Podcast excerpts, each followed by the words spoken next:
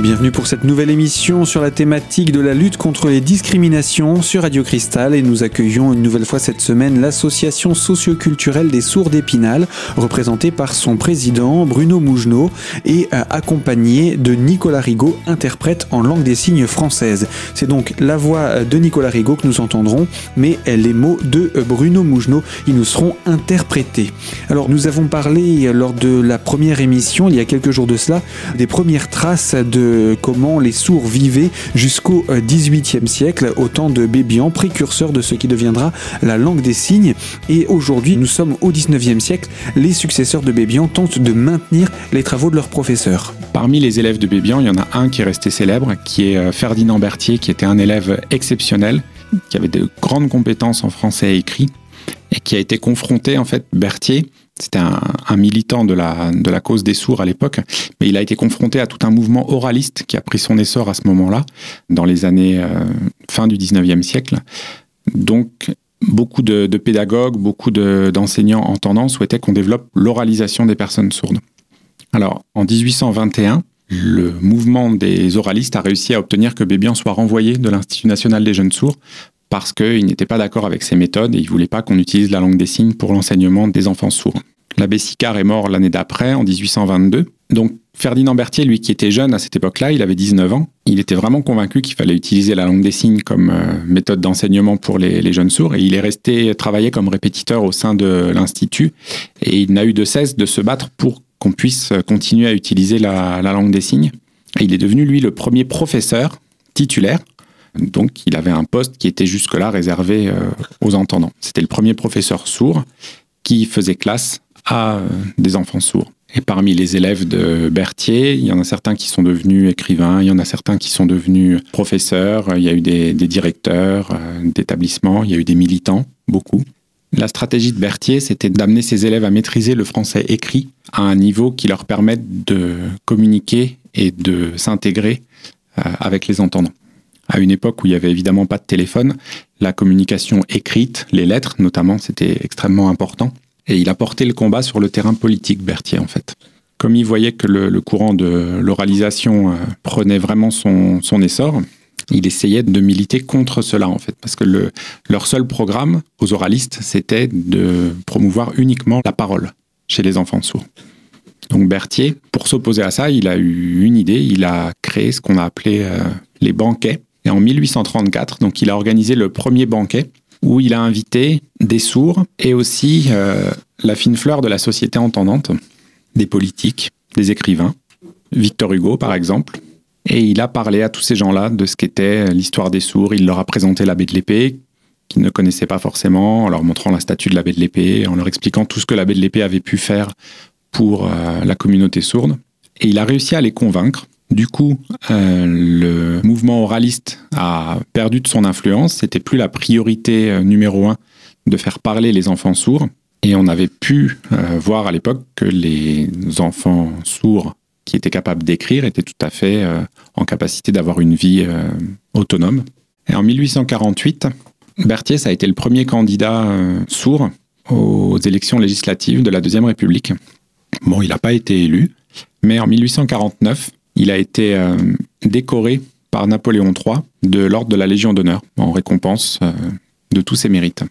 Berthier, il a eu une influence énorme à cette époque parce que euh, il a renouvelé ses banquets, il en organisait un une fois par an et il a fait des émules et ça a abouti à la création dans toute la France d'associations de sourds à l'époque en fait. Il y a eu également de nombreuses institutions qui se sont ouvertes à cette époque en France avec des professeurs sourds, avec euh, parfois des directeurs sourds. Et donc les sourds étaient considérés euh, comme faisant partie de la société exactement comme, euh, les entendants. Après, les militants oralistes n'abandonnaient pas le combat pour autant, ils continuaient de leur côté à, militer. Et en 1880, il y a eu un congrès dans la ville de Milan, un congrès international qui s'intitulait Congrès pour l'amélioration du sort des sourds muets. Donc à ce congrès participaient des, des enseignants, des directeurs d'établissements, à grande majorité entendants, puisqu'il y a uniquement trois sourds qui ont été invités à la dernière minute. Et une des grandes discussions du Congrès, ça a été de savoir si on devait utiliser pour l'enseignement euh, auprès des jeunes sourds la langue des signes, la langue des signes plus l'oralisation ou l'oralisation pure. Et le Congrès a voté pour euh, l'oralisation pure. parce qu'on avait fait venir un enfant qui parlait bien et on l'avait présenté à tous les participants du congrès en disant voyez ce qu'on est capable de faire. Mais ce qu'on n'avait pas dit, c'est que c'était un enfant qui était né entendant et qui était devenu sourd, qui donc avait acquis la parole, euh, bien évidemment. Euh, avant d'être sourd. Avant d'être sourd, tout à fait. Et du coup, la conséquence de ce congrès, c'est que hum, les subventions aux établissements qui euh, utilisaient la langue des signes ont été coupées dans toute la France et on a financé uniquement des écoles oralistes. Alors, il faut se rappeler aussi que dans le contexte de l'époque, en 1880, la Troisième République avait pour vocation d'instaurer dans toute la France le français comme langue unique de la République. Il y a eu un combat à l'époque contre les, langues régionales, contre les langues minoritaires, pas uniquement la langue des signes. Et la langue des signes en a fait les frais également. Donc les professeurs sourds ont été licenciés des écoles, euh, les directeurs sourds également, et tous les établissements sont devenus des établissements oralistes où les enfants étaient obligés d'oraliser, à qui on, leur attachait les mains dans le dos pour qu'ils ne, signent pas. Et quand on parle euh, d'oralisme pur, ça veut dire que en classe, mais aussi dans la cour de récréation, à l'internat le soir, au réfectoire, les enfants ne devaient que parler. On, a quand même du mal à imaginer ce que devaient ressentir ces, enfants à cette époque. Vous nous avez amené une, citation, je vous propose de, la découvrir, celle de Victor Hugo, qui d'ailleurs mourra, lui, en 1885. Voici ce qu'il avait dit. Qu'importe la surdité de l'oreille quand l'esprit entend. La surdité, la vraie surdité, la surdité incurable, c'est celle de l'intelligence. Voilà pour cette citation de Victor Hugo ici avec la voix de Camille. Je vous propose Bruno Mougenot, je rappelle vous êtes président de la SCSE et Nicolas Rigaud qui nous prête sa voix en tant qu'interprète en langue des signes française. Eh bien je vous propose de nous retrouver dans quelques instants pour la deuxième partie de ce magazine où nous découvrirons ce qui s'est passé ensuite dans les années 1880. Alors à tout de suite sur nos ondes.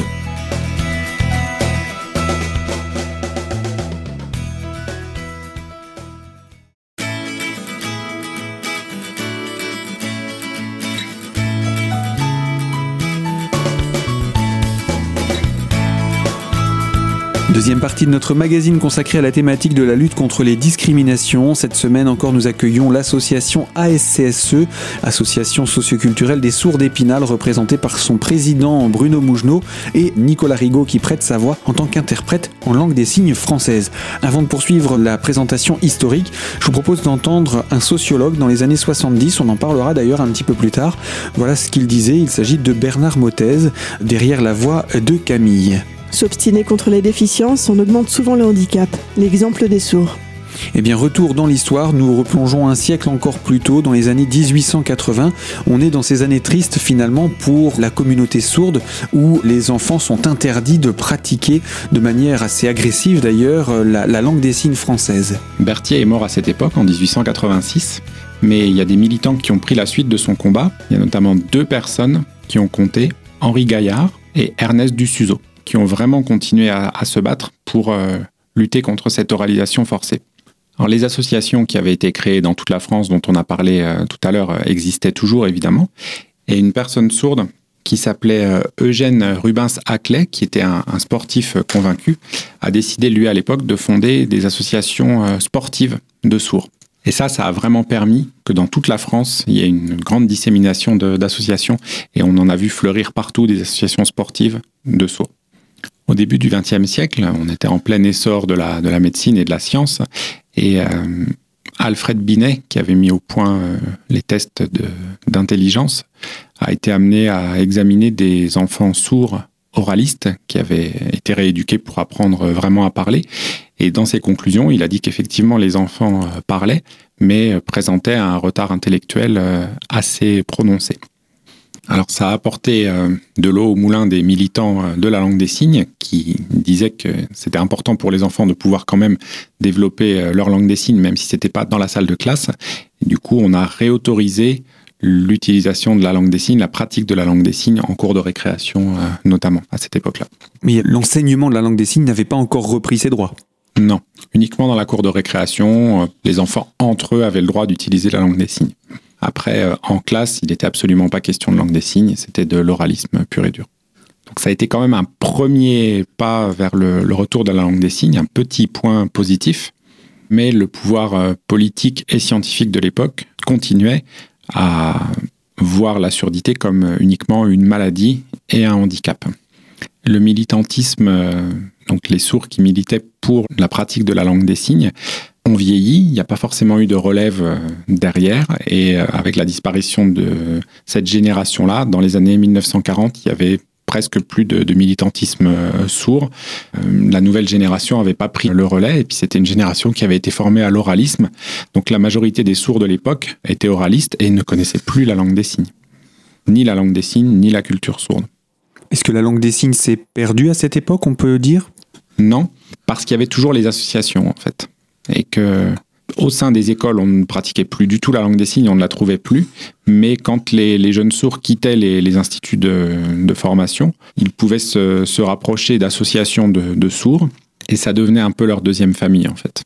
Ils se rendaient compte que c'était euh, extrêmement utile et ça leur faisait beaucoup de bien de pouvoir pratiquer la langue des signes. Et ils rattrapaient, même s'ils l'apprenaient avec beaucoup de retard, ils rattrapaient leur retard et ils pouvaient euh, communiquer en langue des signes avec leur père. Mais à cette époque, beaucoup de sourds apprenaient la langue des signes très tardivement, après leur scolarité en fait. S'ils communiquaient entre eux euh, au sein de l'institut, c'était pas de la vraie langue des signes, c'était plus un code gestuel qu'ils mettaient en place euh, les uns avec les autres, mais c'était plus de la langue des signes française. Donc on peut dire que de 1940 à 1970, ça a été une vraie période noire pour le militantisme sourd euh, en France. Les sourds ne, s'affirmaient absolument pas, l'autorité était détenue par les entendants pour tout ce qui les concernait. Et euh, à part quelques militants sourds euh, qui essayaient de protester, c'était vraiment la, grande majorité des gens étaient, étaient résignés en fait. En 1970, il y a un sociologue entendant qui s'appelait Bernard Motez qui a commencé à s'intéresser à la question des, personnes sourdes et à la communauté sourde. Donc euh, comment ils étaient, quel était leur mode de vie. C'était vraiment son sujet d'étude. Et comme à la même époque, la Fédération mondiale des sourds organisait un congrès mondial à Washington, Motez a convaincu plusieurs sourds de venir avec lui à Washington et de participer à ce congrès.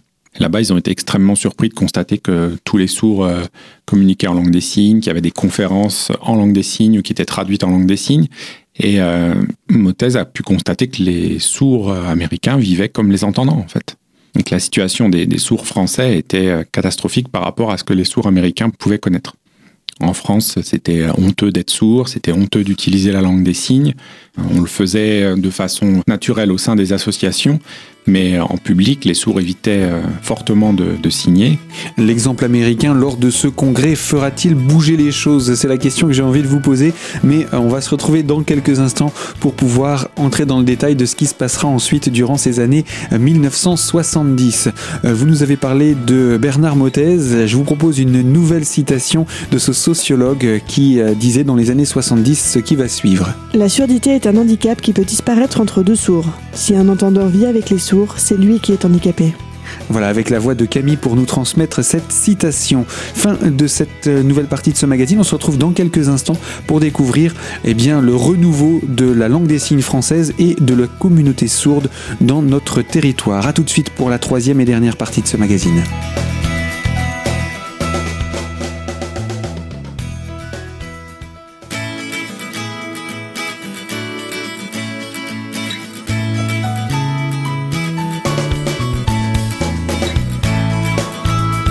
Troisième partie de notre magazine consacrée à la lutte contre les discriminations et avec l'association socio-culturelle des sourds d'Épinal. Nous retrouvons Bruno Mougenot, président de cette association, et euh, pour nous prêter sa voix, c'est Nicolas Rigaud, interprète en langue des signes française, qui nous transmet les mots du président de l'ASCSE. Vous nous parliez d'un voyage aux États-Unis dans les années 70 qui a permis à Bernard Motez, un sociologue dans les années 70 justement, et à ceux qui voyageaient avec lui, de prendre conscience des possibilités qu'avaient les sourds grâce à la langue des signes. Alors que s'est-il passé à leur retour en France? Je vous donne la parole. À leur retour en France, les gens qui avaient pu assister à ce congrès, dont Motez, ont vraiment essayé de valoriser la langue des signes et de dire mais euh, vous êtes une minorité, vous avez une culture, vous avez une langue. C'est très important de faire valoir tout ça. Et Motez est devenu un, un militant très important de la cause des sourds à cette époque-là. Et cette période, cette prise de conscience, c'est ce qu'on a appelé le réveil sourd c'est-à-dire les militants qui se sont battus pour faire entendre leurs droits. Et en 1977, l'interdiction de la langue des signes au sein de l'éducation nationale et de l'enseignement en langue des signes a été levée. Du coup, on avait le droit d'utiliser la langue des signes en classe. Et en 1980, on a créé les premières classes bilingues. Après, il faut savoir que ça représente assez peu. Jusqu'à aujourd'hui, on compte en France à peu près 5% de classes bilingues pour l'enseignement des jeunes sourds. C'est comme toujours des histoires de subventions. Et ce, problème de subvention et de financement des classes bilingues, on le, retrouve encore aujourd'hui. Après, sur les 40 dernières années, on peut noter une nette amélioration de la situation des sourds dans notre pays. Le regard de la société a par contre pas vraiment changé parce que je pense que les entendants manquent d'informations. Je pense aussi qu'on peut dire que quand un entendant se retrouve face à un sourd et qu'il ne sait pas signer, on a affaire à deux personnes handicapées. C'est tout à fait ça. Mothèse avait dit le handicap, c'est un handicap partagé. On peut dire qu'on a fait le tour de l'histoire Oui, je pense, oui. Alors, toutes ces informations que vous nous transmettez, euh, comment est-ce que vous les avez récupérées, euh, accumulées et mises ensemble? Mais ben, En fait, quand euh, j'avais assisté à des conférences ou à des formations à, l'université.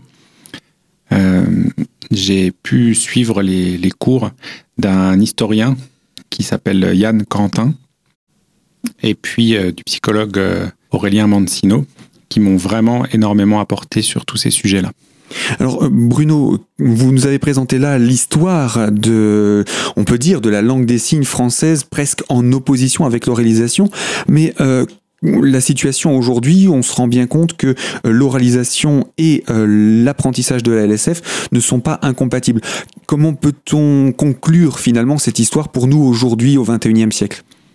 Bah, la plupart des psychologues s'accordent à dire que l'important c'est d'apprendre euh, la langue des signes pour avoir une vraie langue bien stable qui soit installée. Et après, l'oralisation, il faut voir si on en a besoin ou pas. Il y a des gens qui vont avoir besoin de parler et d'autres qui n'auront pas besoin de parler. Et il faut respecter ça. Il ne faut pas vouloir forcer une personne sourde à parler. Ce que je voudrais dire en conclusion, c'est que la sensibilisation, c'est quelque chose d'extrêmement important. Le futur de notre association, c'est vraiment euh, d'informer les entendants sur ce que font les sourds. Pour ça, on organise nos cafés signes, euh, où les entendants peuvent rencontrer des sourds, peuvent découvrir la langue des signes, et euh, où ils peuvent aussi bénéficier de pas mal d'informations sur, sur tous les sujets dont on a parlé. récemment, il y a la bibliothèque d'Épinal, la BMI, qui nous a contactés parce qu'ils voulaient créer un partenariat entre eux et notre association. Leur objectif, c'est vraiment de mettre à disposition du public entendant qui fréquente la BMI toute une documentation, des livres sur euh, la surdité, la langue des signes. Donc, ils nous demandaient quels ouvrages on avait à leur, à leur recommander. Donc, euh, on a parlé des livres de Mothèse, notamment, dont je vous ai parlé tout à l'heure, de livres sur l'histoire des sourds. Il y a énormément de livres qui vont pouvoir être commandés par la BMI et qui seront en accessibilité pour le public entendant qui a parfois besoin d'approfondir ces sujets-là et qui ne sait pas forcément quels ouvrages euh, acheter ou vers quels auteurs se tourner. Est-ce qu'on peut se tourner maintenant vers votre agenda? Justement Vous nous parliez de Café Signe. Quel est le prochain rendez-vous? Alors le vendredi 9 mars, le soir, au centre des congrès, dans le cadre du Festival des Jeux. On fera un Café Signe. Et euh, comme je vous l'ai dit, on organise une conférence une fois par an. Donc en 2018, la conférence est prévue pour le mois de novembre mais c'est pas encore euh, complètement calé. Est-ce qu'il y a un endroit où on peut retrouver des informations concernant ces événements Page Facebook, site internet? Oui, on a une page Facebook pour l'association, Association socio-culturelle des sourds d'Épinal. Tout simplement. Eh bien Bruno, merci pour cette présentation. Je rappelle, Bruno Mougenot, vous êtes le président de cette association, l'association socioculturelle des sourds d'Épinal. Merci également à Nicolas Rigaud, interprète en langue des signes française, pour avoir fait la traduction. Et puis à très bientôt. À bientôt. Merci. Fin de ce magazine et à très bientôt sur les ondes de Radio Cristal pour une toute nouvelle thématique.